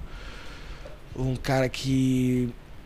que tinha uma, uma persona completamente diferente e textos diferentes. E eu comecei a. a ser eu mesmo. Comecei a, a baixar o meu tom, comecei a falar do jeito que eu falo comecei a gritar quando eu achei que precisava gritar e comecei a explorar tudo que eu achei que poderia fazer sentido para mim, qualquer loucura. E aí você vai no, no meu show novo hoje, tem doideiras de eu brigando com a foca. É, é, só coisas completamente avulsas que não faziam sentido. E sempre foi coisas que eu tinha talvez medo de externar. E aí eu comecei a só falar e eu fiz, cara, uma galera tá rindo com isso. E aí eu acho que eu comecei a encontrar qual era o meu método de criação, que é liberar, velho, é não não se censurar. Eu comecei a só só falar, às vezes eu escrevo as ideias e ligo meu gravador em casa e começo a falar ela, porque eu sei que quando eu vou falando eu encontro outro ritmo e no meio do ritmo eu começo a encontrar mais mais piada. E aí eu vou no show e aí às vezes eu deixo parte, tipo, diálogos. Eu deixo às vezes os diálogos em aberto. Ou falo, isso aqui vai dar para abrir um parênteses, eu vou falando sobre. Ah, por exemplo, o texto do Dragão de Komodo, que eu sempre. É, eu já falei duas vezes dele, é bom que eu falo dele de novo.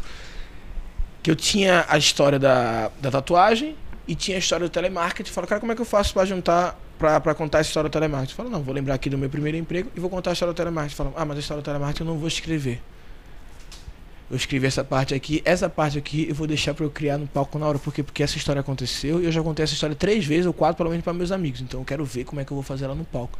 E aí eu deixo inventar no palco. Eu comecei a ver que talvez a minha mente em caos ela funcione no medo. Fala, Rodrigo, e, e os improvisos que tu faz? Eu disse, meu irmão, não sei o que acontece. Às vezes a mente em um perigo vai. Eu tenho 13 vídeos de conversando com a plateia. Era pra ter muito mais. Eu parei de postar porque eu comecei a ser conhecido como o cara do improviso. Eu não queria. E aí eu parei de postar e comecei a postar só texto, texto, texto, texto durante mais de um ano. E aí voltei agora postei um conversando com a plateia. Sabe como é que aconteceu meus conversando com a plateia? Eu não tinha grana. E aí eu pagava 200 conto pro cara ir gravar meu vídeo. Eu só tinha uma chance. Eu tinha escrito, palavra por palavra, o que eu achava que ia ser engraçado. Completamente metódico, que era como eu fazia antes. E aí antes de eu entrar, no meu texto, que era novo, eu improvisava com a plateia para soltar eles. E aí depois eu entrava com o meu texto e errava pra caralho. Gaguejava. E o que funcionava era um improviso. E aí eu olhava o vídeo depois chateado pra caralho. Foi uma vez o editor que falou. Disse, cara, assiste o um vídeo, que eu acho que tu não gostou do teu texto, mas vê o que tu conversou antes com a galera, ficou muito engraçado. E aí eu postei o primeiro. Foi assim que aconteceu. E aí todos os outros, tem uns oito então quando você assiste um conversando com a plateia meu, às vezes saiba que a maioria foi porque eu tava nervoso pra caralho e errei o que ia vir depois. E aí eu comecei a querer me transformar naquele cara, que era o cara que improvisava antes, sendo que agora com texto, falando as coisas que eu penso. E era muito claro. Eu lembro que uma vez eu conversei muito com o Neil isso, que era muito claro como baixava o meu show. Quando eu começava com um improviso muito alto e aí de repente eu parava de improvisar E falava, sabe, é muito estranho você estar num relacionamento e a pessoa notava que era um cara e de repente ele virava um ator interpretando um texto. Era fluido a quebra, né? Não, não era nem um pouco a transição. E aí aquela. Aquela transição demorava uns 4 minutos. Porque a persona que eu havia criado como ator no palco era muito engraçado. Funcionava. Foi a persona que me levou pra Copa do Cabral. Foi a persona que me gravou dois, três coisas no Comedy Central. Foi a persona que tem 20 vídeos meus, 25 vídeos meus. E uma persona que fez 7 anos, 8 anos da minha carreira. Uma persona que funcionava, que era muito alta, mas que não era eu. Era eu fingindo ser alguém, tá ligado? E aí aquilo ali funcionava. Eu era normalmente aquele cara mais do início e mais o cara que sou eu hoje no palco. Sendo que eu demorei pra entender. E aí hoje em dia não existe mais essa transição. Porque o tempo todo sou eu. Eu entro no palco, eu falo sobre o que tá acontecendo na minha vida e de repente eu tô falando sobre meus textos e no meio do meu texto eu falo sobre muitas coisas que estão acontecendo. E não tem como você saber em nenhum momento, porque em nenhum momento eu tô interpretando. Eu tô sempre falando, então tipo, não existe mais a palavra de ser palavra por palavra, é só sou eu falando. E aí depois de um tempo as palavras vão ficando arquitetadas, porque eu gosto muito da sonoridade das palavras, e aí vai ficando tipo um- uma sequência. Cara, eu devia cobrar pra soltar esse podcast, cara. Olha, olha, olha a hora que vocês tiveram agora, cara. Primeiro Eu- lugar, primeiro lugar, vamos lá. Fale. Primeira coisa que vocês aprenderam nesse momento é que não tem fórmula. E, eu- e é o que eu digo há muito tempo, não tem fórmula, não tem um, um método certo. Segundo, não precisa ser só uma forma. Pode ser todas, todas que você quiser. você Todas, pode eu uso misturar várias. tudo. Eu uso várias. Você pode às vezes querer escrever, você pode às vezes querer criar no palco, você pode às vezes usar o improviso para poder trazer para dentro do palco. Não tem um método certo, não tem uma, um único jeito de fazer e, e não precisa ser só um também para você. E terceiro, cara, a gente tá falando com um cara que tem muitos, muitos, muitos anos de comédia e que ainda tá, na, tá nesse processo de descobrir essas Não coisas. tenho a ideia. E você com três meses de, de, de Open me manda mensagem, cara, como é que eu acho minha persona? Cara, calma, Não, bicho. não. Calma, bicho. Sabe o que eu faço às vezes? É, eu gosto muito de experimentar os restaurantes aqui de São Paulo, né? Que eu acho um, um absurdo morar em São Paulo e eu não conhecia os restaurantes. E aí eu comecei a uma, uma busca na minha vida de jantar só antes da noite de teste. Então eu faço o dia pensando nas piadas. É, esse método que eu vou dizer agora, eu acho meio chato falar ele porque pode ser um método que alguém possa levar pro lado da apolo- apologia às drogas.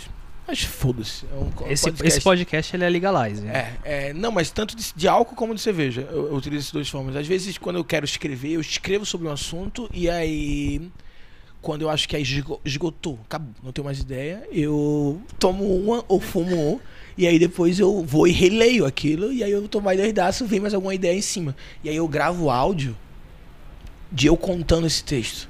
E aí eu vou pra um restaurante jantar sozinho antes da noite de teste. E eu coloco o fone de ouvido, abro um bloquinho do lado do meu prato, peço um prato chique, uma cerveja e fico ouvindo a me ouvindo falar o que eu pensei à tarde durante 20 vezes. E aí só de eu ouvir sou eu contando a história pra mim mesmo. Não tem como ela não entrar na minha cabeça. E aí a história ela fica tão viva dentro da minha cabeça que ela não é mais um, um stand-up. Ela é uma história. E aí, dentro de uma história, qualquer coisa que eu possa mudar, eu posso mudar porque eu tenho um ponto de volta, porque eu conheço a história de trás pra frente, que eu ouvi, acabei de ouvir 20 vezes. E aí eu me liberto pra abrir os parênteses. E aí é onde eu flutuo, que eu vou longe, porque é onde eu me divirto mais na comédia. É de eu abrir um parênteses e pular de paraquedas e não ter a menor ideia que eu vou parar. E se ficar muito tempo e não tiver engraçado, eu simplesmente volto, porque eu tenho o, o meu checkpoint, que é a volta da minha história. Que foda, velho. Que foda. É isso que eu piro. Porra, tá vendo? É, é por isso que eu gosto desse, desse processo de, de conversar com, com os comediantes, que você. É, e esse ano foi difícil pra fazer isso, né? Porque por conta do corona e tal. Eu queria ter gravado muito mais conversas como essa. E a gente hoje tá tomando as medidas é, possíveis pra evitar riscos e tal. Mas esse tipo de coisa é algo que você não vai encontrar em livro nenhum, é algo que você não vai encontrar em lugar nenhum que não seja nesse tipo de conversa com gente que tem essa vivência e que tem experiência para poder para poder passar isso para vocês. E cara, muito foda. É, a gente termina aqui o nosso último podcast do ano. Fico honrado de ter sido o último do ano. Cara, te agradeço muito por você ter aberto a agenda pra gente conversar. Porra, foi uma É, felicidade. Sabadão, puta solzão aí, você podia estar aí eu tô- pegando uma, uma praia, uma Ah, o corona. corona, né? É, eu Infelizmente. parei até de comer gente, velho. É. Pô, o cara vai Foda. comer gente e morrer porque comeu gente. Ia ficar muito triste. O cara é cheio de texto pra fazer, cheio de solo pra gravar. E o cara vai, "Ih, vacilei, vacilei. fui, fui dar uma linguiçada ali e acabei pegando um corona. Mas é isso, cara. Eu já. Já estamos aqui em uma hora de podcast. Eu, pelo menos, já tô balãozaço com essa IPA, filha da mãe aqui de novo. Caralho, essa aí foi muito forte, cara. Essa aí é uma, pedrada. Eu vou mandar é um uma Bruno IPA tomar no Smirnoff. cu dele, velho. Aê, Dogma! Aê, Dogma! Eu vou, vou- Não, terminando aqui, a gente vai mandar um áudio pro Bruno aqui pra, pra, pra avisar ele que essa aqui Eu tá quero, muito eu quero pesada. te fazer um convite, porque eu vou fazer ano que vem isso. Sim. Obviamente depois da vacina. Se você não vai tomar vacina, não sei nem o que, é que você tá ouvindo esse podcast. É. É, se você é antivax, vai tomar no olho do seu É, cu, né, caralho, irmão? vai tu, tá ouvindo. Bicho, Cara, você não tem medo do vírus, você tem medo da vacina. Vai se fuder, né? sai velho? daqui, irmão. Vai te fuder, cuzão. As pessoas que criaram, ficaram politizando vacina, cara, politizando remédio. Ah, nem vou começar com isso, cara, que eu já, depois de beber, eu não fico mais com filtro pra, pra xingar esse tipo de Não, mas mongoloide. olha, olha o meu plano. É, a galera manda muita mensagem de que quer beber comigo, tá ligado? Fiquei, eu recebo mensagem desse direto.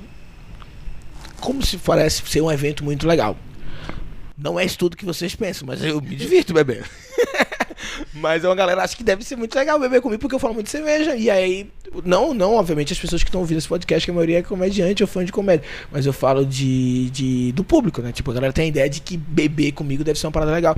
E você que é o comediante sabe que a gente nem é tão legal assim. Mas a galera quer beber comigo. Eu disse, porra, quero beber com as pessoas, mas como é que a gente pode fazer isso? Aí eu pensei, eu vou fazer minha cerveja, né? Te falei, tô fazendo. Exatamente, aliás, faz, sair- o, faz o merchan aí. Vai sair em breve as minhas duas cervejas. Eu vou fazer uma New England IPA e vou fazer uma American Lager. E em breve vocês terão RM Beers para adquirir. E aí eu vou fazer uma festa aqui em São Paulo e talvez eu rodar um pouco. Mas coisa uma vez assim, perdido no mês. Dois meses, sei lá. A ideia é essa. Um pub, cabe, sei lá, 150 pessoas. E aí eu coloco 300 litros da minha IPA. E aí uma banda, O ingresso, open bar. uma banda, e aí, tipo, entrevistas. É. Não stand-up, mas alguém zoando, fazendo alguma coisa, talk show. Eu não sei o que vai ter exatamente, mas é meio que tipo o open bar do RM. E aí você vai e eu falo, eu só saio de lá quando acabar. Você pode ir embora antes. Tem, vai ter ambulância com glicose, segurança pra evitar você que vai querer enfiar o dedo no meu cu muito doido. Então a galera que sempre passa do limite. Mas basicamente é eu no meio da galera, todo mundo bebendo, e não tem isso de tipo, ah, ele tá no palco, ele é estrela. Não, é todo mundo junto. Somos 151 pessoas numa missão. Beber 300 litros de IPA até acabar. O que é que tu acha? Eu acho a matemática complexa disso aí. Dois litros de IPA por pessoa, a gente Tu já. acha pouco? Eu acho muito. É, eu porque acho a que... gente. Porque se você for pensar, cada, cada crawler disso Não, aqui são o número foi um 750. chute, o número foi um chute. São se- 750 cada crawler desse aqui. A gente já tá na mãozinha do palhaço nesse momento que cada um tomou 750. É que tem que Então, ser uma IPA mais tranquila. Não, Não, não, tem que ser uma IPA mais nessa aqui. forte, tem que ser mais fraca, Mais fraca. mais forte. Mais- Talvez então 150 pessoas e 150 litros de IPA. Pode ser. Bota É porque eu acho que as pessoas quando verem o número vão achar que é pouco. Vão achar que é pouco. É que os caras não sabem que quer tomar um litro de IPA. Mas é porque eu acho assim, que vai vir uns caras muito focados. vai vir uns, Não, vai vir uns caras Vai que vir umas doidas também muito focadas. vir- É que assim, vai, vai ter. O geral, a galera geral consegue tomar um litro, mas vai vir uma galera que consegue tomar quatro. É, e aí eu, te- esse é o perigo. eu acho então que eu tenho que colocar um outro tipo de cerveja Bom, junto. acho que 300, 150 vai. Não, vai- então vai legal. não, não, talvez colocar a outra que é a American Lager e aí a gente tá discutindo já a nossa. A festa já vai Você vai com certeza, não vai? você tem Porra, eu vou lhe dúvida? entrevistar na primeira. Eu vou lhe entrevistar. Não, dúvida? vai ser demais. Cara, vai ser uma puta festa. Botar uma banda, se a Letícia puder tocar no dia, vai ser uma das melhores coisas da minha vida. Caralho, eu quero muito. Eu vou, eu vou ficar na chopeira. Eu vou ficar aqui. Eu sou, pra quem não sabe, eu sou sommelier formado. Tá? Então eu domino o processo de Ele é demais. tirada de, de, de é um maluco aqui. que só conhece, né? E a gente. Eu posso ser um funcionário dessa, dessa, dessa Não, você já tá desse contratado. E você tá convidado. Humoristas podem ir. Agora depois eu tenho que pensar no preço do ingresso, que eu não quero que seja caro, mas ele vai ter que ser caro. Mas tem que ser caro. Tem É, que ser porque vai caro. ter muita Porque coisa, dois tá? litros de IPA por pessoa já fica caro. É, eu não quero ganhar dinheiro, eu quero mais ser esse momento de. Mas também não quer perder, né? Ah, também não quero perder, eu quero que saia do meu bolso, né, caralho? E aí vai ter minha lojinha lá, tá ligado? Com a- a- o copo e cerveja. E aí o cara doidão, a menina doidona, eles compram, né? Esse, Pô. esse que é o barato. Você tem que colocar essas coisinhas pra vender, porque o cara, quando bebe, fica rico. E aí ele compra a camiseta. Ele, ele, ele vai reclamar do ingresso ser caro, mas a camiseta de 90 reais ele não vai com Fala, caralho, Rodrigo, 300 reais no ingresso. E aí o cara sai de lá e comprou 250 contas de, 250 contas de camiseta. de camiseta, bloquinho de nota e chaveirinho do RM. Chaveirinho da EM, bom demais. Ah, eu não sei se vai chegar. demais. Não sei se vai chegar a acontecer essas coisas na minha vida, mas eu ia achar muito engraçado. O cara saindo com. O O cara cara, usando- saindo com o chaveirinho da RM. Ah, se algum dia tiver um chaveirinho do você- RM e você alguém com a comprar. ipazinha, assim, ó, segurando a ipazinha. Bom demais. Ah, eu ia achar demais. Não, é bom demais. É muito legal conversar com você, meu amigo. Foi Não, divertido. Obrigado demais pela. pela... Escutem o AMRM, escutem o AMRM, Exatamente. é um podcast de fluxo de consciência e curiosidades, onde dali sai muita ideia pra piada. Muita ideia Muita pra piada. ideia, muita ideia. pra piada. Inclusive, a próxima, próxima, próximo encontro nosso aqui, quando passar, quando todo mundo tiver vacinado, vai ser o quê? Mesinha de pôquer, né? Valendo o Toba, né? Que é o que, é o que, que é o que a gente gosta de apostar, né? Cara, o cara dá all-in no Toba tem que estar muito confiante. Não, o cara no truco. Você nu- nunca viu o vídeo do, do cara jogando truco valendo Toba? Não. Que isso, Rodrigo? Não, a gente vai terminar esse vídeo aqui, esse, esse episódio aqui, e a gente vai assistir o vídeo do Truco Valendo Toba. Se você ainda não viu o vídeo do Truco Valendo Toba, eu acho que você tinha que ter vergonha da, da sua vida. Truco, eu não, eu não sei nem jogar truco. Pô, como assim, cara? É, eu, sou do Cara, truco é infinitamente mais simples do que poker, pô. Então, eu- sei, eu sei jogar poker, Texas e Omaha. Mas Omaha não joga Caralho, bastante você dinheiro. sabe tocar, jogar Omar e não sabe jogar truco, É velho? doideira, né? Puta que Mas, pariu. mas eu não Você jogo. vai aprender em 15 segundos. Mas Omar não joga apostando dinheiro porque. Cara, Omar é foda, mano. O ponto, é, pra quem não conhece de o Omar é um tipo de, de, de, de poker que, que pouca gente joga, mas quem joga é porque joga pra caralho. Então quando É. você vai jogar contra esse cara, é, um você tá Texas, é um Texas Hold duas vezes mais difícil, cara, É. porque é, é muito mais cálculo, então. É o range muito mais complicado. Meu Deus, explode a cabeça, o cara fala. Ah, e a galera só joga pot limit, né? Sim. Aí você fala. Porque eu geralmente jogava é, o botão escolhe. Já jogou o botão escolhe? Então, escolhe não. É, no Recife a gente jogava muito em. Caralho, comecei a lacrimejar do nada. A gente começava a jogar o botão escolhe, que era tipo, o dealer escolhe. Cairo! Agora sai no podcast. Atende aqui. sai no podcast. tocando- tá Cairo! tocando- tá tocando. Cairo Morlin, humorista de, de Minas, depois acompanhou o trabalho dele, saindo atendeu o interfone aqui de casa. É isso aí. Deve ser o, o Marcelo Duque, que tá chegando aqui em casa, que a gente vai fazer show hoje. É. Sim, o que, é que eu tava falando? O botão, o dealer, é, que vai rodando, e aí o cara que tá no, no, no botão, ele escolhe se quer Omaha ou Texas. Depois de ver as cartas? Depois Não. Antes, assim, que- antes de começar o jogo. E aí eu disse, velho, eu tenho que aprender. Porque tinha, uma, inclusive, que é o seguinte, a mesa de 9 só podia ter 3 Omaha no máximo. E toda vez que os caras pediam Omaha, eu falava, caralho, bicho, por que esse filho da pediu Omaha? E eu sempre largava as cartas. Sei que depois eu comecei a ver que eu tava com as cartas muito boas largando a porra do Omaha. E eu disse, eu tenho que aprender essa merda, velho. Sendo que é assim, você joga a noite toda ganhando, ganhando, ganhando, ganhando no Texas Hold'em. Aí você entra na mão de Omaha e perde, Perde tudo. tudo. Vai tomar no É cu. muito foda. Um jogo filho da puta. E eu, eu falo pra todo mundo, cara, que não, que não conhece poker, é um, cara, é um jogo fantástico em todos os Eu sentidos. tenho um episódio, né, que é sobre Temos poker. um, é, o, temos não, né? O podcast já tô, O- já tô, já tô, já virei Ah, dono do URL ah, a aí gente, também, a gente né? tem uma sociedade, então. Sociedade, Wesley né? Ballbit Vou comprar- barra AMRM. Vou comprar, vou comprar 50% aí pra. Vamos ver como é que fica. Eu vendo. Tá comprado aqui, ó. Duas latinhas de IPA é nóis. Porra. E. O Tarantino assinou assim com o Brad Pitt. Dizem. Chamou ele pra Bastardos Inglórios, ele falou que não queria, chamou ele na casa dele, não sei o que eles usaram, mas Brad Pitt fala que acordou no sofá e no meio da mesa do centro do Tarantino tava o contrato assinado. Caralho. É, o o Brad Pitt, que é um cara. Pô, mas se o Tarantino te chama na tua casa pra tomar o IPA, tu não vai? Cara, se o Tarantino me chamar pra qualquer coisa. eu vou, É, se ele falar o traje é sem roupa, eu falo, beleza. o, tra- o traje é sem traje. Caralho, Tarantino, o, o, o Tarantino, é por aí como, Tarantino? É Fala, aí. fala, fala o que, é que você quer. Não, não tem, cara, é muito foda. Mas se você não, se você não joga poker, é, eu recomendo. é, te ensina muita coisa pra vida. Te ensina O- muita coisa pra vida. Demais. O poker é, é um, um jogo que ensina sobre a vida, ensina sobre as pessoas e todo é, lugar de poker. Você fala comedy club, toda casa de poker que você vai, todo mundo que tá na mesa de poker sempre são pessoas muito interessantes. Muito interessante. Pessoa é um cirurgião, é um- uma pessoa, é um, um- um enfermeiro, uma, uma- Só falei coisa de saúde. o corona tá na minha cabeça. É uma, uma empresária, um, um dono do pet shop. É uma galera que tem uma história diferente, uma startup de alguma coisa.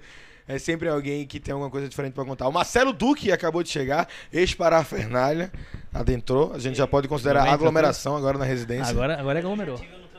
É, é o pessoal do Corona que acha que é herói, porque já teve. Já teve, né? Não, não reinfecta. Mas é, duas, duas lições que o poker ensina pra todo mundo é primeiro é jogar dentro do seu bankroll. Então jogue dentro da sua, do que você tem de, de dinheiro e na vida jogue dentro das suas limitações. E o segundo é que tomando as atitudes certas no longo prazo você é lucrativo. E na vida é assim também. Quanto mais, Caralho, se você fizer as é coisas isso. certas, pode ser que no, pode ser que naquela jogada você perca a mão. Mas, Mas a longo, longo prazo, prazo não tem. A longo prazo lucrativo. você vai ser lucrativo. É a coisa que você mais escuta no poker, é a longo prazo. Cara, o poker, você não tem ideia de quando você começa a jogar poker, ele se transforma numa filosofia de vida. Os meus amigos são jogadores de poker, eu tenho uns amigos jogadores profissionais de poker. Não existe nenhuma possibilidade de acontecer algo grande ou na vida da, da gente que não exista uma analogia que os caras não usem o poker. Qualquer coisa. Sem dúvida. Qualquer coisa os caras sempre usam o poker. Inclusive eu tenho umas piadas minhas que às vezes eu falo de poker, que é pra pequenininho, só pra entender. cara. E às vezes você acha que trincou no flop, é porque a vida tá ganha. É. Cara, qualquer coisa a pessoa consegue jogar uma analogia. Às vezes o River nem é do jeito que a gente pensa. É, o rei no River, já diria o poeta. Você às vezes acha que seguia tudo. Você não pode viver a vida limpando no Big Blind, cara. Não é assim que se vive a vida. Não é assim que se vive a vida. Claramente isso não é lucrativo.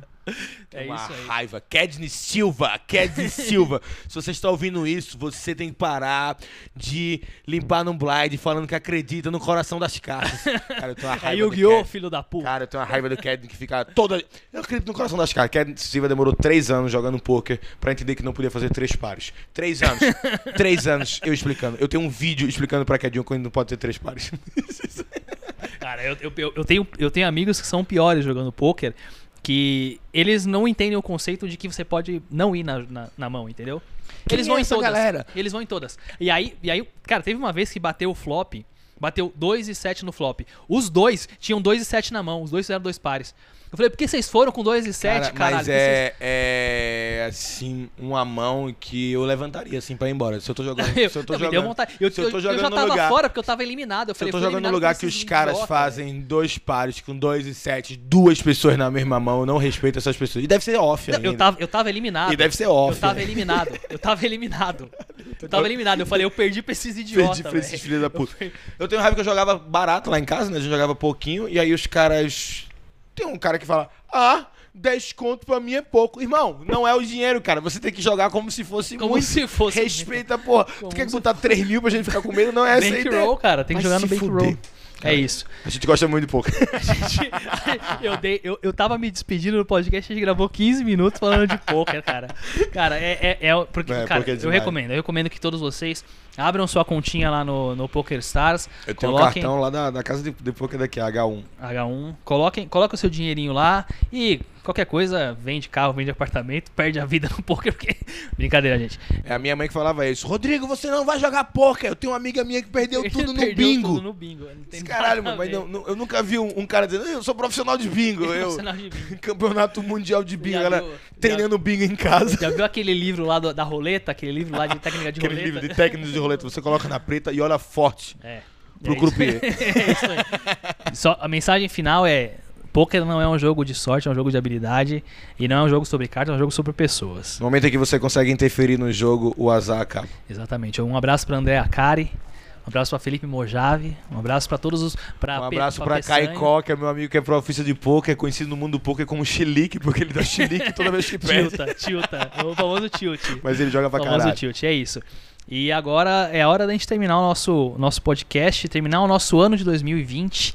É, quero agradecer todo mundo que ouve o podcast, quero agradecer vocês que acompanharam a gente esse ano, que não foi nada fácil, mas. Mas, ano que vem vai ser melhor. não, não tem como, cara. Não tem como Não pior, tem cara. como. Não tem como. Não tem Passar como o ano todo pior. tropeçando. E o eu quero todo. dizer pra você que, que quando a vacina vir, o meu bumbum estará preparado. Nem é no bumbum, mas pode dar no meu. Porque aqui não tem. Aqui não O tem. não Luan, tem o é no braço, senhor. Ele fala, eu quero Eu- na bunda. Eu quero na raba. Pra mim é assim. Cara, obrigado, RM, o monstro, o mito, The Legend, The Myth. E já estamos.